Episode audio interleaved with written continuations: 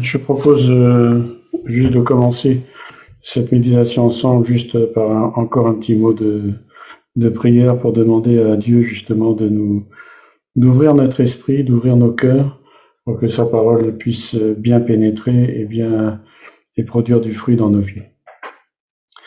Notre Père, nous te bénissons pour ce moment où nous pouvons nous rassembler en ton nom et nous réunir autour de ta parole, Seigneur. Te prions ton aide, te demandons ta grâce et ton aide pour que cette parole puisse produire du fruit dans nos vies et que vraiment nous puissions être édifiés. Seigneur, prends toute la place et vraiment que ce soit toi qui parles parce que moi vraiment, Seigneur, euh, si c'est moi qui parle, alors ça ne sert à rien.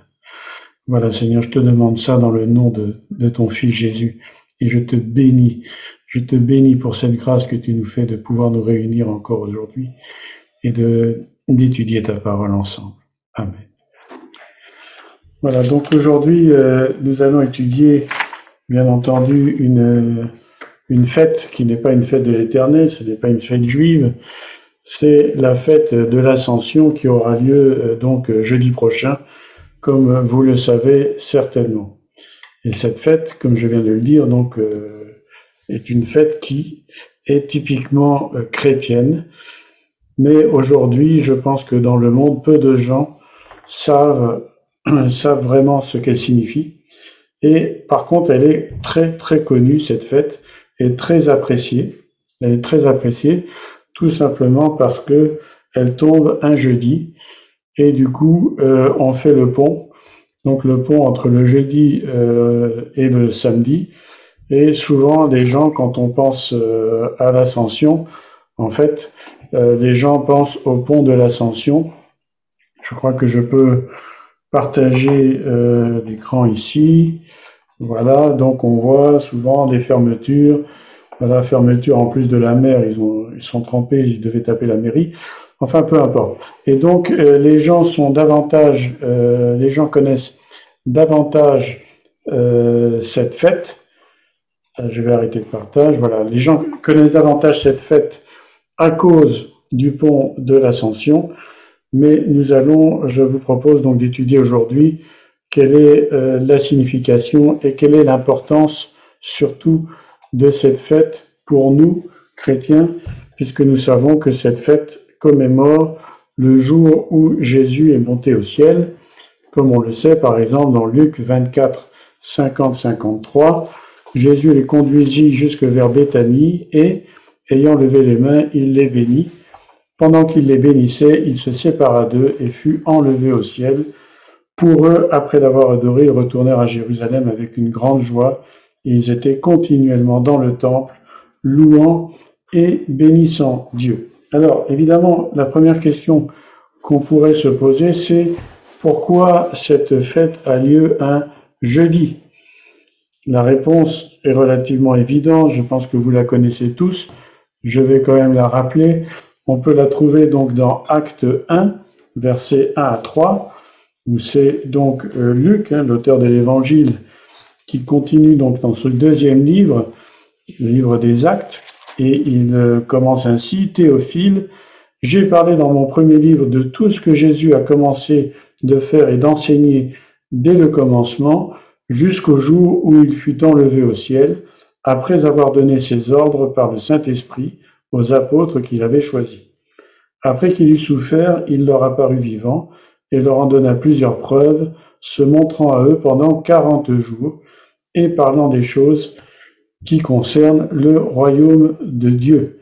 Et donc, quand on fait des calculs, hein, sachant qu'une semaine comporte sept jours, eh bien, euh, si on part d'un dimanche de Pâques, eh bien, à chaque fois, les 40 jours, évidemment, ça tombe un jeudi, ce qui fait la joie de tous les employés et de tous les, de tous les, tous les gens qui, qui habitent dans des pays, entre guillemets, chrétiens, et puisqu'ils peuvent ainsi faire le pont de l'ascension. Alors, la première question qu'on peut se poser, que signifient les 40 jours? Hein, Parce que ça, c'est quelque chose qui est assez courant dans la Bible, et nous savons évidemment que le 40 signifie un temps pour l'épreuve, mais aussi donc une proximité particulière avec Dieu. C'est une période, on pourrait la définir comme une période probatoire, et d'ailleurs, euh, ce nombre de 40 a donné, dans le monde moderne, la quarantaine. Des quarantaines médicales, on en a beaucoup parlé avec euh, la crise euh, du Covid, les crises sanitaires, où les gens ont, ou même le mot quarantaine qui veut dire 40, a, perdu un peu de son sens puisqu'il y a des gens qui parlent de quarantaine de 10 jours, de quarantaine de 7 jours, ce qui n'a évidemment aucun sens étymologique. Il y a par exemple dans la Bible, comme on le sait, le déluge qui a duré 40 jours et 40 nuits, qu'on trouve dans Genèse 7.12, Moïse qui a passé 40 jours et 40 nuits sur le mont Sinaï, l'errance du peuple d'Israël dans le désert pendant 40 ans, euh, Élie qui, est, qui a mis 40 jours pour aller à la montagne de Dieu, etc., etc. Donc revenons, si, si vous le voulez, à ces 40 jours qui séparent la résurrection de l'ascension. Et la question qu'on peut se poser, pourquoi Jésus devait rester 40 jours sur terre après sa résurrection? Alors ce que je propose, c'est qu'on étudie évidemment un petit peu ce qui s'est passé, et donc je propose qu'on étudie les événements qui se sont produits autour donc de la crucifixion, de la résurrection et les 40 jours qui ont suivi. Et la Bible nous donne une description qui est parcellaire, c'est-à-dire que bien entendu, la Bible ne dit pas tout ce qui s'est passé, puisque comme le dit l'apôtre Jean, s'il fallait tout écrire, tous les livres de la terre ne contiendraient pas, euh, la terre ne contiendrait pas tous les livres qu'on pourrait écrire à ce sujet. Donc on va voir un petit peu le contexte. Alors tout d'abord, évidemment, Jésus est arrêté, hein, juste après Gethsemane, et les disciples sont désespérés. Ils sont dispersés, et comme c'est écrit par exemple dans Matthieu 26, 56, alors tous les disciples l'abandonnèrent et prirent la fuite. Donc ils avaient peur, pour eux ça a été un désastre. Ces disciples, en fait, ne voyaient en Jésus qu'un un super prophète, un roi qui rétablirait le royaume d'Israël. Et c'est pour ça, par exemple, qu'un des disciples, nommé Cléopas, Cléopas, euh, disciple d'Emmaüs, euh, qui allait sur le chemin d'Emmaüs, et qui dira justement à Jésus sans le reconnaître, on va voir ça un petit peu plus tard, nous espérions que ce serait lui, donc Jésus, qui délivrerait Israël. Mais avec tout cela, voici le troisième jour que ces choses se sont passées. Et c'est aussi pour ça que les disciples demandent à Jésus, dans Acte 1, versets 6 et 7, alors les apôtres réunis lui demandèrent, Seigneur, est-ce en ce temps que tu rétabliras le royaume d'Israël? Et il leur répondit, ce n'est pas à vous de connaître les temps ou les moments que le Père a fixés de sa propre autorité. Donc, en fait, les disciples espéraient, voyaient en Jésus, et tous les Juifs, tous ceux qui avaient cru, voyaient en Jésus le roi, le libérateur, celui qui allait libérer Israël de l'oppression des Romains qui étaient considérés comme l'occupant. Et évidemment, malheureusement, entre guillemets, pour eux, Jésus est condamné et il est crucifié. Et il meurt. Et il meurt tout en continuant à accomplir les prophéties et même en poussant au moment de, mourir, au moment de remettre son esprit entre les mains du Père, à ce moment-là, il va, il va crier un cri de victoire, mais que les disciples n'ont pas compris. Sur le coup, tout est accompli. Il meurt, on l'enlève de la croix, il est mis au tombeau, ce qui est encore une prophétie, puisqu'il s'agissait de la tombe d'un riche qui s'appelait Joseph d'Arimathée. Et à l'aube du troisième jour, les femmes vont au tombeau, comme c'est écrit par exemple dans Matthieu 28, dans Jean 20, et elles se demandent qui va rouler la pierre, parce qu'elles veulent embaumer le corps de Jésus, comme c'est écrit dans, dans Marc 16. Et alors qu'est-ce qui se passe? À ce moment-là Il y a un grand tremblement de terre, un ange du Seigneur descend du ciel et roule la pierre. Et les gardes, qui avaient été justement embauchés par les Romains, parce que les Juifs avaient dit qu'ils avaient peur que pendant la nuit ou pendant la période du Shabbat, euh, les chrétiens, les disciples euh, volent le corps de Jésus. Les gardes étaient là pour empêcher justement que le corps de Jésus disparaisse et qu'on fasse croire à la résurrection, et ces gardes sont pétrifiés de peur, comme c'est décrit dans Matthieu 28. La pierre, elle est roulée, et le tombeau est vide, et l'ange dit que Jésus est ressuscité. Et les femmes courent l'annoncer aux disciples, mais les disciples restent incrédules. Pierre et Jean vont alors courir au tombeau. Ils vont, ça c'est décrit dans Luc 24 et Jean 20, et qu'est-ce qu'ils vont voir?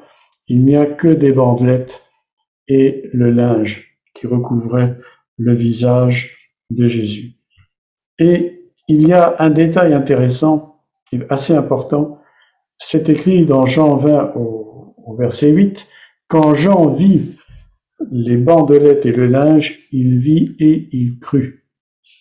Et ça, c'est intéressant parce que justement, ça confirme quelque chose d'important. C'est que jusqu'à ce moment-là, en fait, les, personnes ne croyaient tout ce que Jésus, le Seigneur, leur avait dit. Même pas donc la résurrection, ils ne croyaient pas, enfin personne ne croyait rien. Et alors, ce qui est intéressant, c'est de voir finalement pourquoi à ce moment-là il a vu et il a cru. Alors évidemment, on ne peut pas le savoir, on ne peut que faire des suppositions, mais on peut imaginer quand même que ce qu'il a vu était impossible et incompréhensible. En effet, il faut se rappeler que Jean avait assisté à la résurrection de Lazare. Et Lazare était ressorti du tombeau avec ses bandettes. Dans Jean 11, chapitre 11 euh, et versets 43 et 44, Jésus, ayant dit cela, cria d'une voix forte, Lazare, sort Et le mort sortit, les pieds et les mains liés de bandes et le visage enveloppé d'un linge. Et Jésus leur dit, déliez-le et laissez-le aller. Alors, pour essayer de comprendre ce qui s'est passé, et là évidemment il ne s'agit que il ne s'agit que d'une supposition. Euh, alors je vais essayer voilà de remettre de repartager euh, l'écran. Voilà. Euh, voilà ce qui. Je suppose que vous voyez l'écran. Ah, vous ne voyez pas. Ah oui, c'est. Il faut quand même que j'appuie sur partage. Là, vous le voyez. Donc en fait, j'ai retiré ça euh, d'internet évidemment. Et voilà, voilà ce qui aurait été donc un, un, mort avec donc toutes les bandelettes et toutes les euh, tout ce que, par exemple, le Lazare était comme ça. D'accord? Et donc, en fait, euh, il était sur une pierre euh, dans le, à l'intérieur du tombeau, entièrement donc recouvert de bandelettes, un petit peu comme une momie égyptienne. Et alors, en fait, on suppose que ce que Jean a vu, eh bien, c'est cela.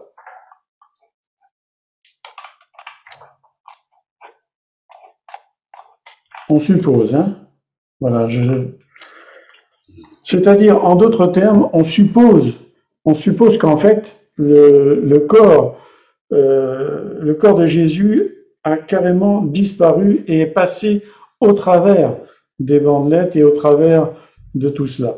Et on suppose que c'est pour cela, hein, c'est pour cela que Jean, en voyant ça, s'est dit mais c'est pas possible, c'est absolument impossible que, euh, que le, enfin, ça n'était pas possible. C'est quelque chose d'absolument incompréhensible. Et donc c'est un exemple, c'est un exemple donc de euh, ce que euh, Jean aurait pu voir. Et donc tout cela nous laisse évidemment euh, penser que le corps de Jésus ressuscité avait des propriétés nouvelles la résurrection de Jésus était totalement différente de toutes les autres résurrections relatées dans les évangiles et dans les actes, et même bien entendu dans l'Ancien Testament. Les ressuscités en question, donc ceux de l'Ancien Testament, sont d'ailleurs morts par la suite. Mais cette résurrection était complètement différente. Elle préfigure ce que sera la première résurrection d'entre les morts justifiés. Je parle donc de la première, la véritable résurrection d'entre les morts, celle qui concerne les, euh, les justes, les justifiés, les chrétiens nés de nouveau. Et Christ ressuscité en est donc les prémices, comme c'est décrit dans 1 Corinthiens 15, 20, afin, comme c'est décrit aussi dans Colossiens 18, qu'il soit le premier en tout. Et c'est pour ça que Paul va dire dans 1 Corinthiens 15, 42-48, Ainsi en est-il de la résurrection des morts. Le corps est semé corruptible, il ressuscite incorruptible. Il est semé méprisable, il ressuscite glorieux. Il est semé infirme, il ressuscite plein de force. Il est semé corps animal, il ressuscite corps spirituel. S'il y a un corps animal, il y a aussi un corps spirituel. C'est pourquoi il est écrit, le premier homme, Adam, devint une âme vivante. Le dernier Adam, c'est-à-dire Jésus, est devenu un esprit vivifiant.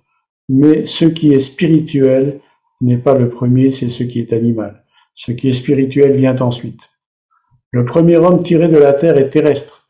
Le second homme est du ciel. Tel est le terrestre, tel aussi, tels sont aussi les terrestres. Et tel est le céleste, tels sont aussi les célestes. Et de même que nous avons porté l'image du terrestre, de même nous porterons aussi l'image du céleste. Amen.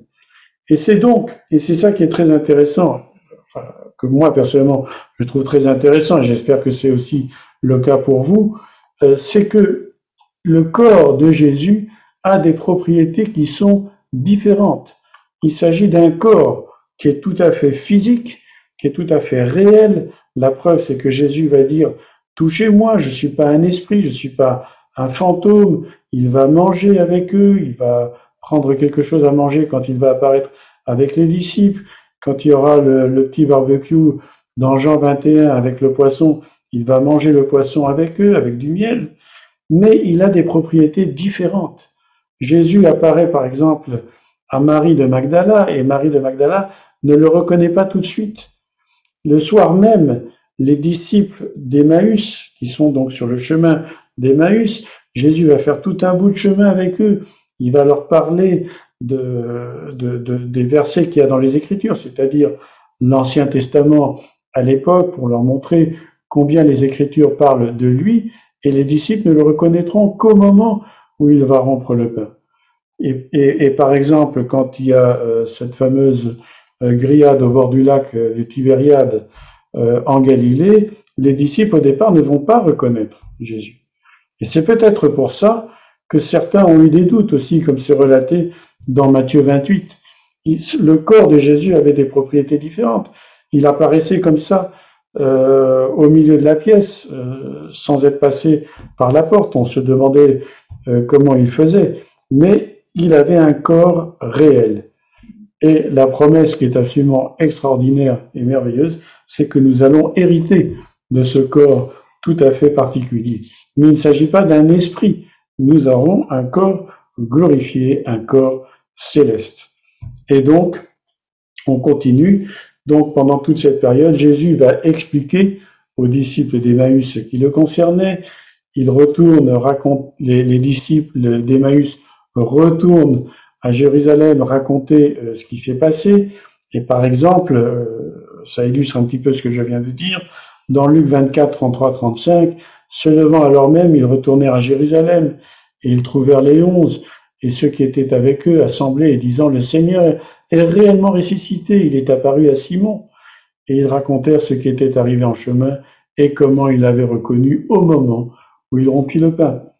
Et donc, Jésus, comme je viens de le dire, démontre qu'il est bien corporel. Et toutes ces apparitions, et c'est ça qui est assez intéressant aussi, elles sont à la fois sélectives, c'est-à-dire que seuls les disciples ont vu Jésus ressuscité, mais en même temps, pour un grand nombre de personnes. Et par exemple, l'apôtre Paul, dans l'épître aux Corinthiens, va dire, dans 1 Corinthiens 15, à partir du verset 3, Je vous ai enseigné avant tout, comme je l'avais aussi reçu, que Christ est mort pour nos péchés, selon les Écritures, qu'il a été enseveli et qu'il est ressuscité le troisième jour, selon les Écritures, et qu'il est apparu à Céphas, puis aux douze. Ensuite, il est apparu à plus de 500 frères à la fois, dont la plupart sont encore vivants et dont quelques-uns sont morts. Ensuite, il est apparu à Jacques, puis à tous les apôtres. Et donc, c'est assez intéressant d'avoir relaté un petit peu, on a survolé cette période euh, de 40 jours, et on peut donc se rappeler aussi que si Jésus a fini son ministère par une période de 40 jours, on peut se rappeler que Jésus a aussi commencé son ministère par une période de 40 jours. Et ça, c'est assez intéressant parce que justement, on peut voir qu'il y a des parallèles entre ces deux périodes. Et je vous propose, pour illustrer ceci, euh, j'ai fait un petit tableau que je vais développer hein, maintenant, mais je veux simplement vous montrer le tableau. Alors, je vais cliquer sur le bon, le bon bouton, voilà, partager, écran 1, partager. Voilà. Voilà, donc je vais essayer d'agrandir. Donc vous voyez le tableau. Euh, donc sur la première colonne, il y a le passage de Jésus sur terre, donc le début du ministère euh, de Jésus. Et sur la deuxième colonne, il y a la, fin, c'est-à-dire la période que nous étudions. Et donc on voit en fait que ça fait comme un Z ici. Hein. Ça fait comme ça, on descend cette colonne et après, hop, on remonte ici et on redescend cette colonne. Et en fait, on voit qu'il y a des parallèles. Hein, donc, on va étudier ces parallèles. Je vais les dire rapidement. Donc, on commence par l'incarnation. Ensuite, il y a le baptême de Jésus, hein, qui est le baptême de Jean. Il y a l'immersion, donc le baptême, les signes, les 40 jours, le ministère terrestre de Jésus. Et donc après, une fois que Jésus termine son ministère, le ministère se termine par le baptême de la croix qu'on va voir, le tombeau, la mort, la résurrection et les 40 jours. Le et après, à la fin des 40 jours, il y a le ministère céleste et l'ascension. Donc Jésus descend du ciel ici, et une fois qu'il a terminé ces deux ministères, Jésus remonte au ciel. Est-ce que tout le monde a bien vu l'image euh, du tableau? Donc je vais maintenant euh, fermer euh, cet écran et je vais reprendre maintenant le tableau. Donc, on a vu Jésus descend du ciel, l'incarnation. Le Fils descend du ciel. Et Jésus va le dire dans Jean 3,13 à Nicodème, Personne n'est monté au ciel si ce n'est celui qui est descendu du ciel, le Fils de l'homme qui est dans le ciel. Et non seulement Jésus descend du ciel, mais il se dépouille de sa gloire, comme c'est écrit dans Philippiens 2.5. Hein, existant en forme de Dieu, il n'a pas regardé comme une proie arrachée d'être égal à Dieu, mais il s'est dépouillé lui-même en prenant une forme de serviteur, en devenant semblable aux hommes. Et donc, c'est là qu'on va voir maintenant les deux parallèles. Il commence donc son ministère par un acte tout à fait symbolique. Il prend le baptême de Jean, malgré que Jean disait mais je suis pas digne, je suis même pas digne euh, de, nouer tes sandales. En fait, il va s'identifier aux hommes pécheurs. Et donc, euh, Jésus qui est sans péché va euh, s'identifier aux hommes. Et donc, c'est pour ça qu'il va dire à Jean dans Matthieu 3.15, Jésus lui répondit, laisse faire maintenant, car il est convenable que nous accomplissions ainsi tout ce qui est juste. Et Jean, évidemment, ne lui résiste pas. Et alors, en parallèle, eh bien, euh, Jésus termine son euh, passage euh, sur la terre par le baptême de la croix. Jésus lui-même le dit dans Marc 10, 38. Jésus leur répondit, vous ne savez pas ce que vous demandez. Pouvez-vous boire la coupe que je dois boire ou être baptisé du baptême dont je dois être baptisé.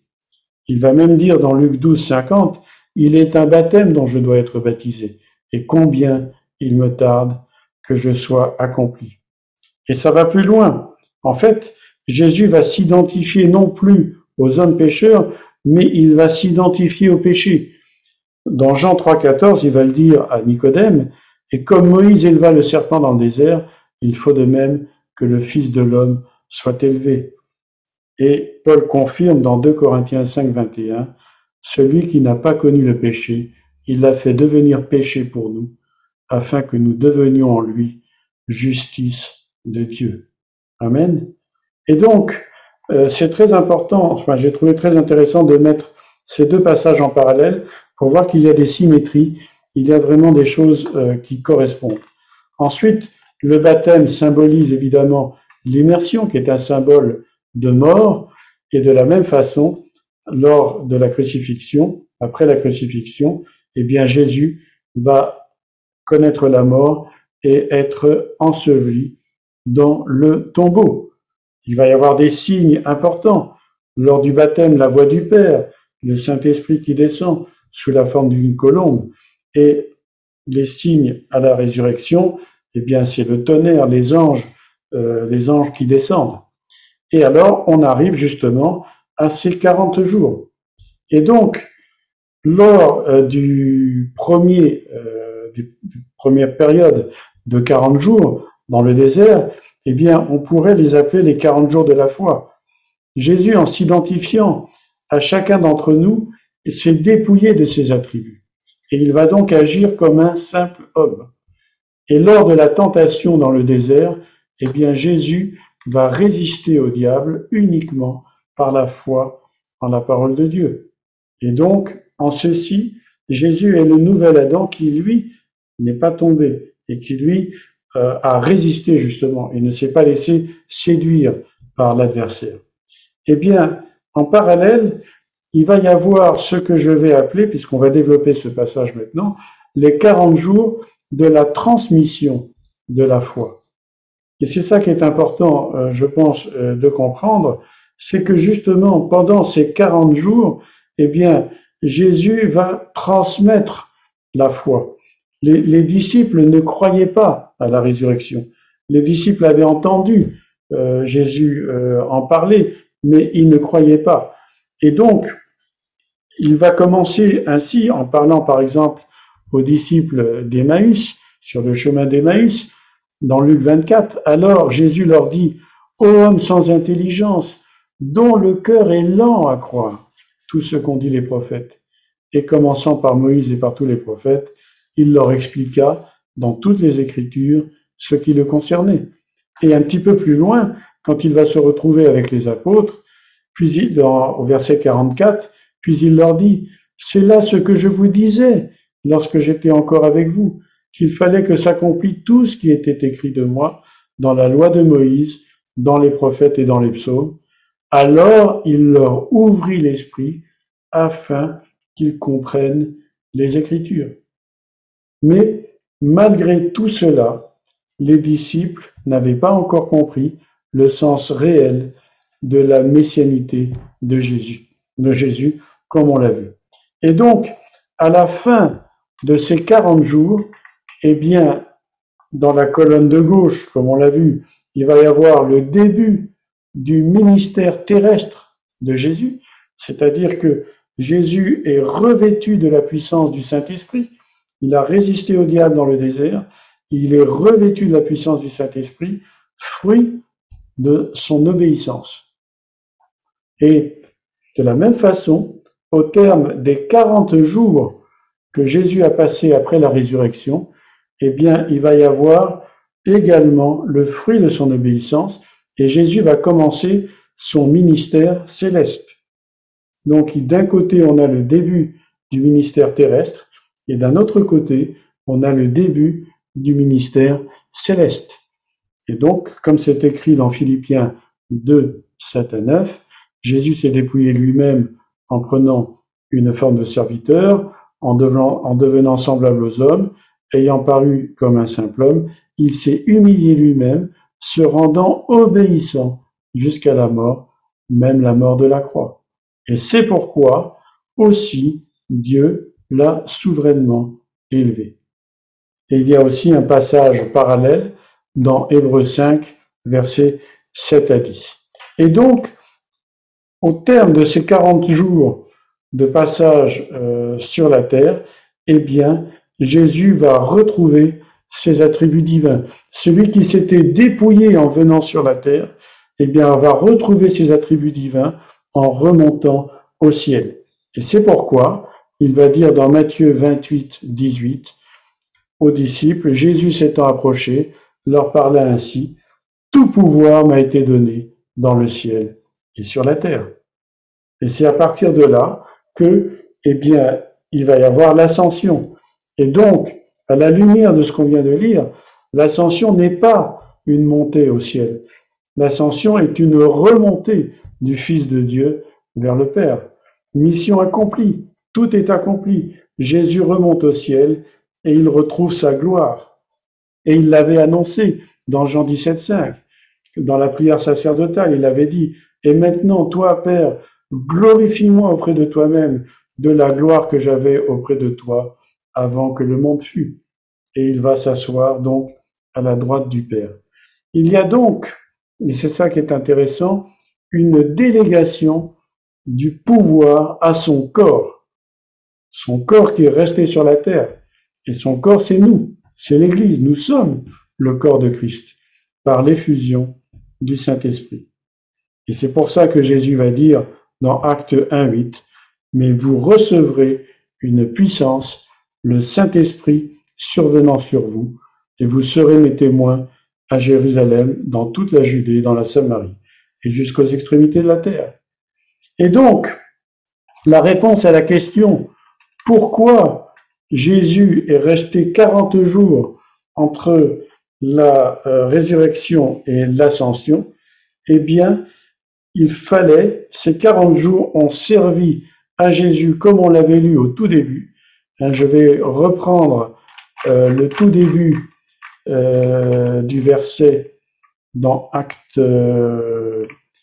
voilà, dans acte, acte 1 à 3, donc acte 1, verset 1 à 3, j'ai parlé dans mon premier de tout ce que Jésus a commencé de faire et d'enseigner dès le commencement jusqu'au jour où il fut enlevé au ciel, après avoir donné ses ordres par les Saint-Esprit au Saint-Esprit qu'il avait choisi, après qu'il eut souffert, il leur apparut vivant, et leur en donna plusieurs preuves, se montrant à eux pendant quarante jours. Et donc, ces preuves que Jésus a données ont servi à ce que les disciples aient foi en la résurrection. Et en effet, comme le dit l'apôtre Paul, s'il n'y a pas de résurrection, notre foi est vaine. Et donc, s'il n'y a pas de foi dans la résurrection, eh bien, notre foi est vaine. Paul le dit dans 1 Corinthiens 15, car si les morts ne ressuscitent pas, Christ non plus n'est pas ressuscité. Et si Christ n'est pas ressuscité, votre foi est vaine, vous êtes encore dans vos péchés, et par conséquent aussi, ceux qui sont morts en Christ sont perdus. Si c'est dans cette vie seulement que nous espérons en Christ, alors nous sommes les plus malheureux de tous les hommes.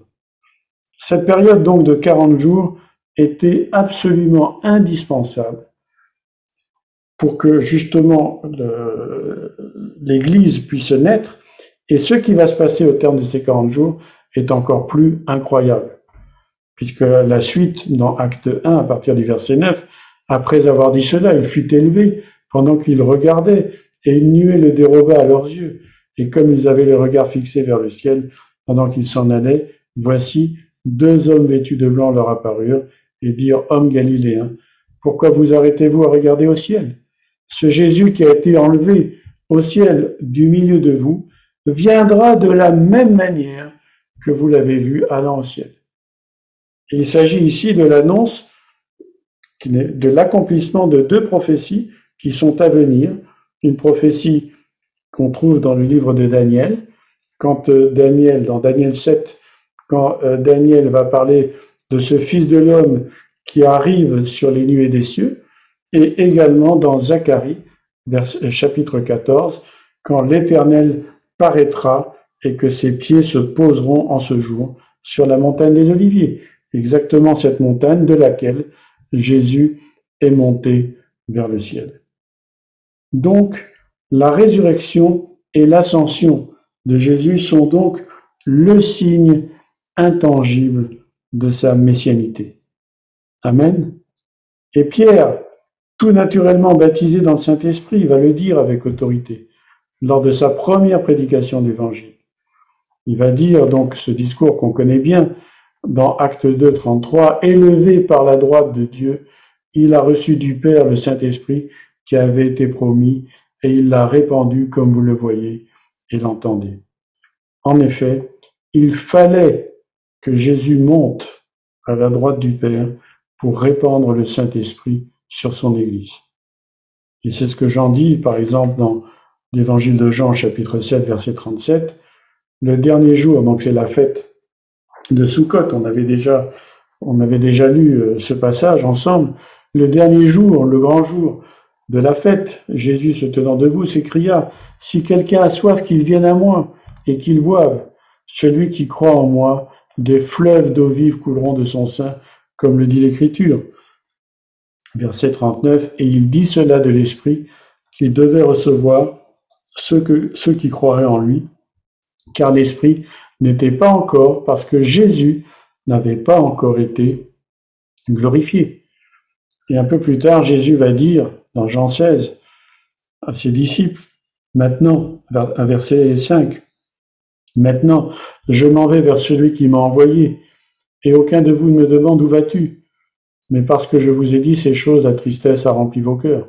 Cependant, je vous dis la vérité, il vous est avantageux que je m'en aille, car si je ne m'en vais pas, le consolateur ne viendra pas vers vous. Mais si je m'en vais, je vous l'enverrai. Et quand il sera venu, il convaincra le monde en ce qui concerne le péché, la justice et le jugement. En ce qui concerne le péché parce qu'il ne croit pas en moi, la justice parce que je vais au Père et que vous ne me verrez plus, et le jugement parce que le prince de ce monde est jugé. La nouvelle alliance, mes frères et sœurs, a réellement pris effet lorsque Jésus a répandu son esprit sur son Église. C'est à ce moment-là que la loi de Dieu est entrée dans les cœurs, selon Jérémie 31 et Ézéchiel 36. Et à partir de là, eh bien, Jésus va faire ses dernières recommandations avant de monter au ciel. Matthieu, Matthieu 28, 16, 20. Les onze disciples allèrent en Galilée, sur la montagne que Jésus leur avait désignée. Quand ils le virent, ils se prosternèrent devant lui. Quelques-uns eurent des doutes, comme on, comme on l'a lu tout à l'heure. Jésus s'étant approché leur parla ainsi. Tout pouvoir m'a été donné dans le ciel et sur la terre. Allez, faites de toutes les nations des disciples, les baptisant au nom du Père, du Fils et du Saint-Esprit, et enseignez-leur à observer tout ce que je vous ai prescrit. Et voici, je suis avec vous tous les jours jusqu'à la fin du monde. Voici donc les recommandations, les ordres, comme on l'a, lu tout à l'heure dans Acte 1, sont des ordres que, Jésus a donnés à ses disciples, donc à nous, faire des disciples. Enseignez-leur à observer tout ce que je vous ai prescrit. Qu'est-ce que Jésus a prescrit? Par exemple, comprendre et mettre en application l'esprit de la Torah, le serment sur la montagne, la règle d'or de Hillel, positiver, faire aux autres ce qu'on veut qu'on nous fasse. Demeurez en Jésus. Si vous demeurez dans ma parole, vous serez réellement mes disciples. Vous connaîtrez la vérité et la vérité vous rendra libre. Aimez Dieu de tout son cœur, de toute son âme et de toute sa force, qui est l'équivalent d'aimer son prochain comme soi-même. Et le commandement nouveau, nous aimer les uns les autres comme Jésus nous a aimés. Ce n'est que lorsque la foi des disciples sera suffisante qu'ils pourront obéir. Et c'est pour ça qu'ils sont restés à Jérusalem, jusqu'à temps qu'ils soient baptisés dans le Saint-Esprit. Et justement, Jésus va dire, je suis avec vous jusqu'à la fin du monde. Et je vous rappelle que je suis et le nom de Dieu, ego eimi en grec, euh, et euh, le, tétragramme en hébreu. Je suis avec vous, donc c'est Emmanuel, c'est Dieu avec nous. Mais il y avait un ordre impératif, attendez, attendez, attendez. Luc 24, 49, et voici, j'enverrai sur vous ce que mon Père a promis mais vous restez dans la ville jusqu'à ce que vous soyez revêtus de la puissance d'en haut. Est-ce qu'on n'ose pas imaginer ce qui se serait passé si les disciples n'avaient pas obéi à cet ordre de Jésus. Et si au lieu de rester en prière dans la chambre haute, en attendant la promesse, et, donc en recevant ces, langues de feu qui se sont posées, et ce baptême dans le Saint-Esprit qui a été immense, qui a été un grand bruit, qui a été quelque chose d'absolument extraordinaire le jour de la Pentecôte, eh bien, il n'y aurait pas eu d'église. En conclusion, les disciples ont vécu avec Jésus pendant trois ans. Ils ont vu des miracles extraordinaires. Pierre, Jean et Jacques ont même vu la gloire de Jésus sur la montagne lors de la, transfiguration. Les disciples, pendant 40 jours, ont été témoins de la résurrection. Et ces, mêmes disciples l'ont vu monter au ciel. Et pourtant, malgré tout ça, ils ont eu beaucoup de peine à comprendre les événements lorsqu'ils se sont produits. Ils ont été découragés. Ils n'ont pas cru finalement. Il faudra que ces disciples soient baptisés dans le Saint-Esprit. Il faudra qu'ils aient reçu cette puissance qui vient d'en haut pour que leur esprit, leur esprit à eux, reçoivent une révélation plus complète.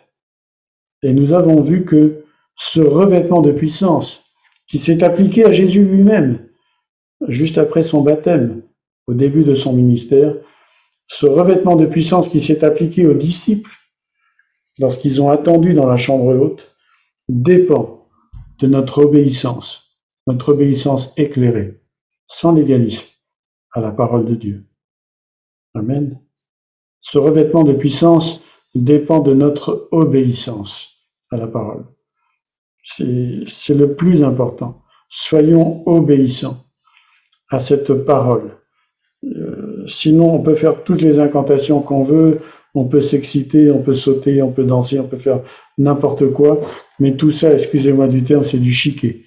Tant qu'il n'y a pas l'obéissance à la parole, tant qu'il n'y a pas une réelle adoration de Dieu, tant qu'il n'y a pas vraiment quelque chose qui vient du cœur, qui est sincère, eh bien, euh, ce revêtement de puissance ne sera pas effectif. Mes frères et sœurs, pour conclure, soyons donc continuellement remplis du Saint-Esprit. Veillons et prions afin justement de discerner les temps et les signes. Et ce, comme le dit euh, l'Épître aux Hébreux, d'autant plus que nous voyons s'approcher le jour, afin qu'on soit prêt et debout, avec une foi profonde, lorsque Christ reviendra. Amen. Alors, mes frères et sœurs, que chacun d'entre nous, nous puissions vraiment être attentifs à cette parole, que nous puissions nous rappeler que cette fête de l'ascension, que ce jeudi de l'ascension, c'était le début du ministère céleste de Jésus, qui est monté, qui s'est assis à la droite du Père, qui intercède pour nous, hein, qui, est notre défenseur, qui est notre avocat, qui a répandu son, qui a répandu son esprit sur nous, qui nous a baptisés dans le Saint-Esprit, afin que justement nous puissions être des témoins, des témoins de sa résurrection, des témoins de sa puissance, des témoins de sa royauté, des témoins euh, de sa divinité, et que nous puissions parler sans crainte, sans, sans aucun problème, et, que réellement nous puissions vivre une vie de profonde communion en mettant en pratique sa parole.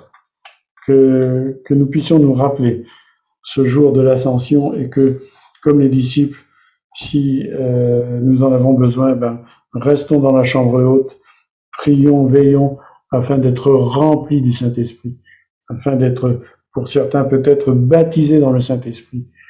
Et à ce moment-là, nous serons de véritables témoins et nous accomplirons ce commandement du Seigneur de faire des disciples. Des fois, c'est même pas la peine de parler, de faire du blabla. C'est surtout notre propre témoignage, le témoignage silencieux, le témoignage de notre propre vie, qui est beaucoup plus parlant que tout, tout ce qu'on peut dire. Et c'est d'ailleurs pour ça que j'arrête maintenant mon message. Voilà, que le Seigneur, le Seigneur vous bénisse richement. Je propose que nous ayons un petit moment de prière et, que nous prions éventuellement les uns pour les autres, si vous le souhaitez. Seigneur notre Dieu, nous te bénissons pour ta parole. Te bénissons pour cette parole qui nous édifie, qui nous, qui nous donne de la force, qui nous donne de la joie, tout comme ces disciples qui sont rentrés à Jérusalem pleins de joie parce qu'ils avaient vu leur Seigneur ressusciter et leur Seigneur parler, partir dans la gloire, partir au ciel. Ils étaient persuadés, ils avaient une totale confiance dans la promesse qu'ils allaient recevoir ce baptême dans le Saint-Esprit. Donc je te prie pour que pour chacun d'entre nous, ceux qui n'ont pas encore reçu ce baptême, que ce soit des frères et sœurs qui sont présents, toi tu connais ou pas présents, mais que, que, que d'autres frères et sœurs par leur ministère puissent recevoir ce baptême dans le Saint-Esprit. Je te prie vraiment que, que, ce, que ce soit conformément à ta parole. Et surtout, Seigneur, que chacun d'entre nous, nous puissions réellement marcher dans tes voies, être sans cesse rempli de toi, rempli de ton esprit, et marcher dans l'obéissance, sans légalisme, mais réellement, Seigneur, en te faisant plaisir, en faisant notre joie de faire ta joie. Je te prie, Seigneur, dans le nom de ton Fils Jésus, et que qu'il en soit ainsi pour chacun d'entre nous, jusqu'à ce que tu reviennes, Seigneur. Amen.